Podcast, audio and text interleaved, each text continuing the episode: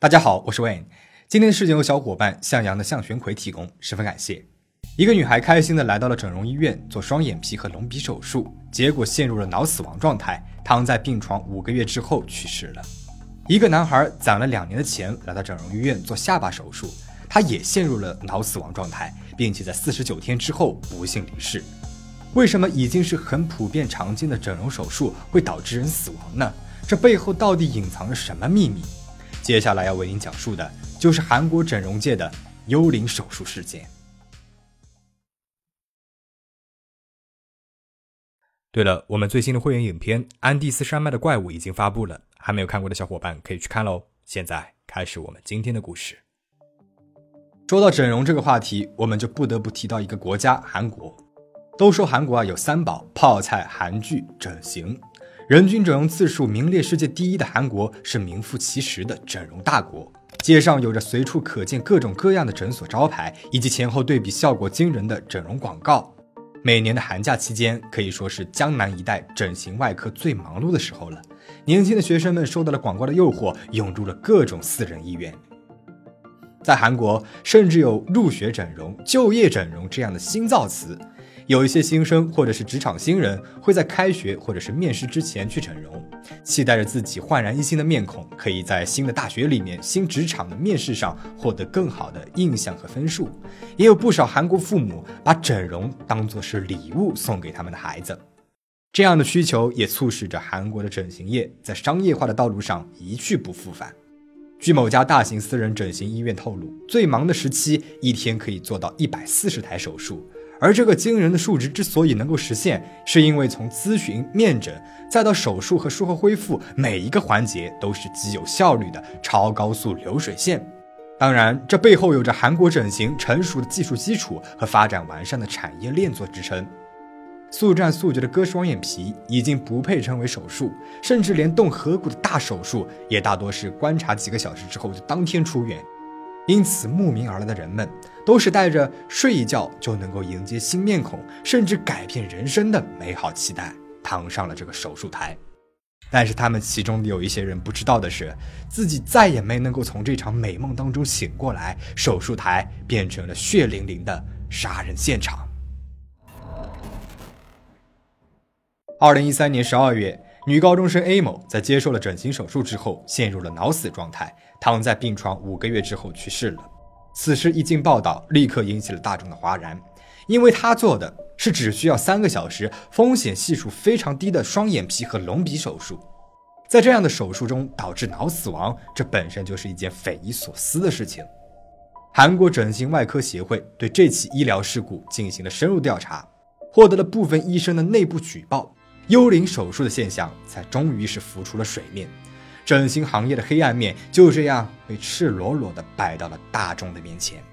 所谓幽灵手术，指的就是利用知名整形专家的名气来吸引目标客户到医院里来，然后专家院长承诺会作为主治医生全程亲自手术，但是等客户躺上了手术台进行麻醉之后，主治医生只进行简单的操作，便会换来其他的医生来做手术。而手术结束之后，这些医生就像是幽灵一般不见了，消失在了所有的手术记录当中。而被手术的客户们从头到尾都是被蒙在鼓底的，他们不知道到底是谁在自己的脸上开了刀，这个人又是否有做手术的资质。女高中生 A 某做手术的那天，幽灵医生替她做完双眼皮手术之后，便接到了消息，跑去接待前来咨询的客户。而 A 某呢？还躺在手术台上，只有一位护士看护着他，并且被放置了四十分钟。待幽灵医生回来做隆鼻手术到一半的时候，才发现氧气饱和度测定仪已经被关掉了。此时 A 某的血氧浓度已经在急剧的下降。麻醉科的医生急忙赶来，对 A 某进行了心肺复苏。这个时候，本应该将他送到附近大医院抢救的，但是院长呢，却为了掩盖医院的过失，强行的下令给他注射了全身麻醉剂，让幽灵医生把 A 某的鼻子缝合好，然后将手术进行收尾。一个小时之后，才将他送往了附近的大学医院。但是这个时候已经晚了，最终 A 某陷入了脑死亡状态。警方在调查当中发现，这家医院的两间手术室就安排在对门，一间手术室里面会摆上两个手术台，中间仅仅只有一个帘子隔开。韩国法律是明令禁止一个手术室里面放两个手术台的，但是他们铤而走险的理由就是为了同时进行多台手术。院长呢，先开一个头，便马上交由给其他的幽灵医生来执刀，而自己呢，则穿梭在其他的手术台上，就像是大量生产工艺品的流水线一样，整个医院就是一个整形工厂。在医院的行程安排表上，我们可以看见，这位院长的一个时段就同时安排了几个四到五小时不等的手术，全部都是交由给幽灵医生们来执行的。这些医生们在进入医院的时候签署的合约书上，明摆着写了关于幽灵手术的条款：咨询并且进行手术可以拿到手术费的百分之五，只咨询不手术是百分之三，只手术不咨询是百分之二。在曝光的工资明细单当中，一场高达两千两百万韩元（约为十二万人民币）的手术当中，幽灵医生能够拿到的费用仅仅只有六十七万韩元，而医院和院长本人则拿走了高额的利润。而客户们交着高额的手术费，却根本不知道自己成为了幽灵手术的受害者。无独有偶，二零一六年。名牌大学的在校男生全大熙，他为了克服对下巴的外貌自卑，足足的攒了两年的钱，来到了江南某知名整形外科进行了下巴手术。给他咨询的院长告诉他，这是一个很简单的小手术，当天就能够出院。因此，全大熙呢也非常的放心，没有家人朋友的陪同之下，他独自一个人走进了手术室。一开始，自称会从头到尾负责手术的院长，只是切开了骨头，一个小时内便离开了手术室。在监控画面上可以看到，另外一名医生进入了屋子里面，开始顶替院长做手术。这个幽灵医生是刚刚升入硕士医学生半年的实习医生申某，而宣传上所谓的常驻麻醉科专业医生也要往返于多间手术室，根本就无暇观察到被手术的全大西到底是处于什么状态。晚上十点钟左右，做完手术被移到了恢复室的全大西，却被护士们再一次的拉上了手术台。这个时候的他分明是还有意识的，但是麻醉医生却给他戴上了呼吸仪。是手术的过程当中发生了什么问题了吗？晚上十一点半，医院打了幺幺九急救电话，把全大熙转移到了附近的大学医院。예누구입니다네저희그오늘테스트할거예요왜요남자여자요남자예요의식있어요조금이요의식은괜찮있어요무슨설명할거예요 但是到达了医院的时候，全大西的心脏已经停止了。急诊室的医生也非常的慌张。那来的时候分明说患者只是有一点血压低了，但是意识呢是清晰的，也能和人进行对话，并不是那么的危险的状态。只是整形外科没有多余的血液可以供输，所以才会送来血液储备丰富的大学医院进行抢救。在急诊医生的迅速处理之下，心脏停止两分钟之后，虽然是恢复了心跳，但是全大西再也没能够醒过来。脑死亡四十九天之后不幸离世，而更加让人震惊的是，急诊室的记录显示，全大西的身体里流走了三千五百 cc 的血液，这几乎是一个成年男性全身三分之二的血液量了。手术的过程当中，究竟是发生了什么问题了呢？而整形外科却称手术没有任何的问题，三千五百 cc 只不过是手术过程当中抽吸器里面所抽取的容量，不仅有血液的，还有别的生理液体，实际的出血量并没有这么的大。但是我们在监控画面当中可以看到，护士在手术的过程当中已经清空过一次抽吸器了，而手术台下方一直都是血流成河，一旁的护士不停的用拖把将血液抹去，次数是足足达到了十三次。这些血液的量根本就没有被记录在案。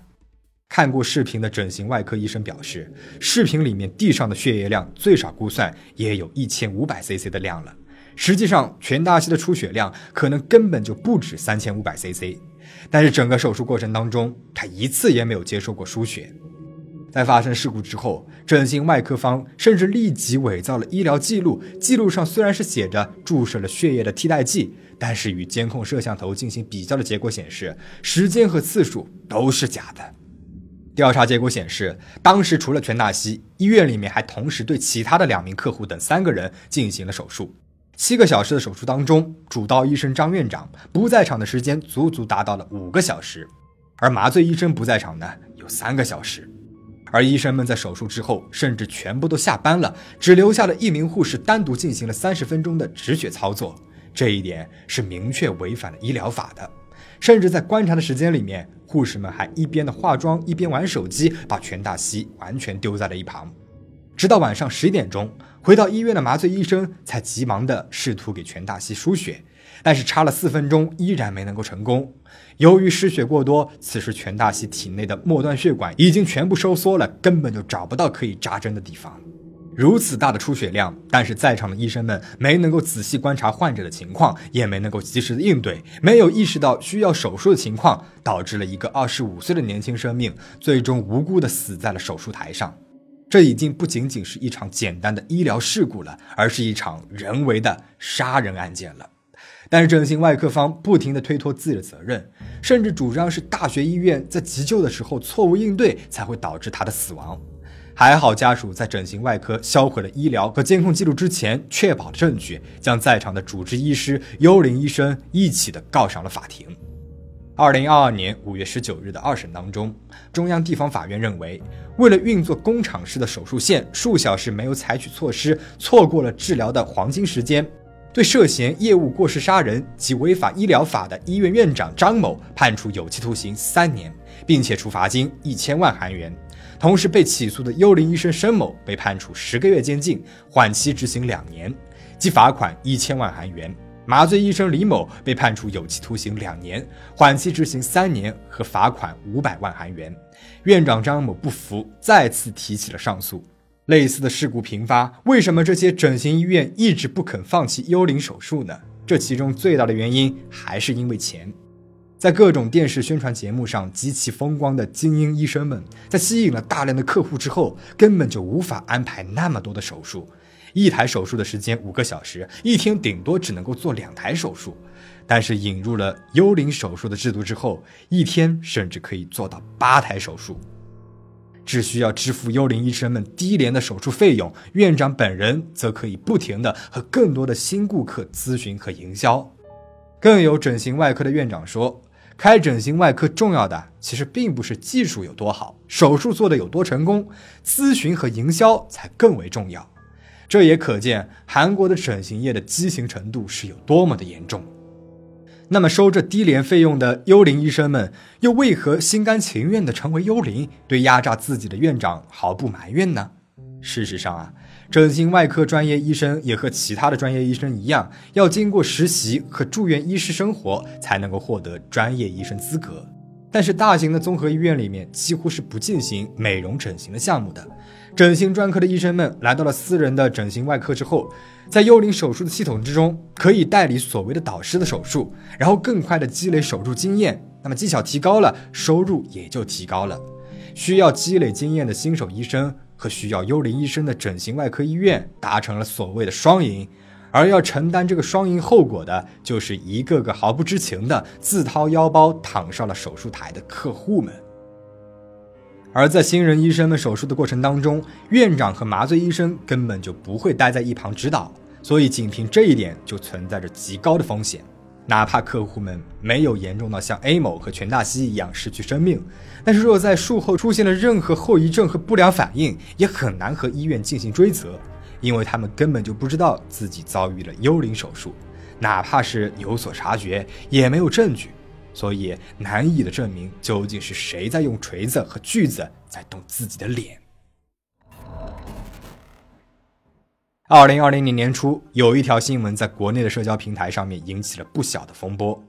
香港南华早报报道称，一个月前，香港服装某品牌创始人罗定邦的孙女罗贝尔在接受了整形手术之后死了。她为了庆祝自己的生日，决定给自己送上一副全新的面孔。在韩国人中介沈某的介绍之下，她来到了首尔江南区新沙洞的二零医院进行了手术。他首先在医院里面接受了面部皱纹去除手术，又在一周之后同时接受了吸脂以及肉毒杆菌手术。这些呢都是韩国的医院里面最擅长的项目了。罗贝尔没有任何的基础疾病，也不是在非法的小诊所里面接受的治疗，甚至都没有遭遇幽灵手术。那他究竟是因为什么原因丧失了生命的呢？据悉，在手术的过程当中，罗贝尔曾经有过痛苦不堪、挣扎的表现。而主刀手术的三名医护人员向他追加注射了镇静剂，但是因此血液当中的氧气饱和度也急剧下降到了百分之八十以下。罗贝尔的脸色开始变得苍白，口鼻都已经出现了流血状态。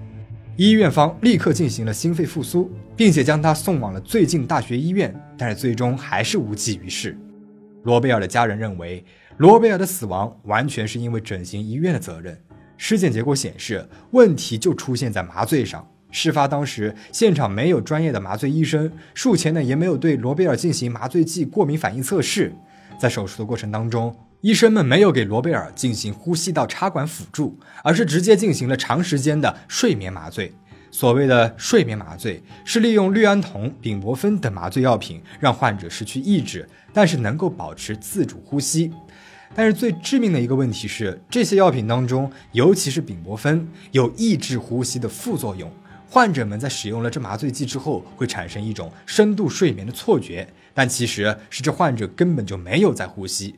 在使用了丙泊酚的麻醉剂时，一定要有专业的麻醉医生在场。但是麻醉医生的人工费以及呼吸器等设备的费用非常高昂，所以有一些整形外科呢就认为手术的安全性它很高，发生事故的风险很低，于是呢就让接受了培训的护士来代替这一部分的工作。罗贝尔进行手术的二零医院也是如此。和其他的大型整形外科相比，这里的规模相对比较小，也没有确保专业的麻醉设备和医生，所以才导致了悲剧的发生。但是在整形手术当中，最常用到的丙泊酚不仅会抑制呼吸，还会诱发呼吸道的分泌异物。如果在没有插入呼吸器的情况下进行了手术，一旦患者出现分泌物堵住了呼吸道的情况，连再插入呼吸管的空间都难以确保了。那个时候，患者如果不能够自主的恢复，那就逃不过脑死亡的后果了。然而，就是罗贝尔出事的两个月之后，一名韩国女性在另外一家整形医院接受了抽脂手术的过程当中，也同样是因为注射丙泊酚死在了手术台上。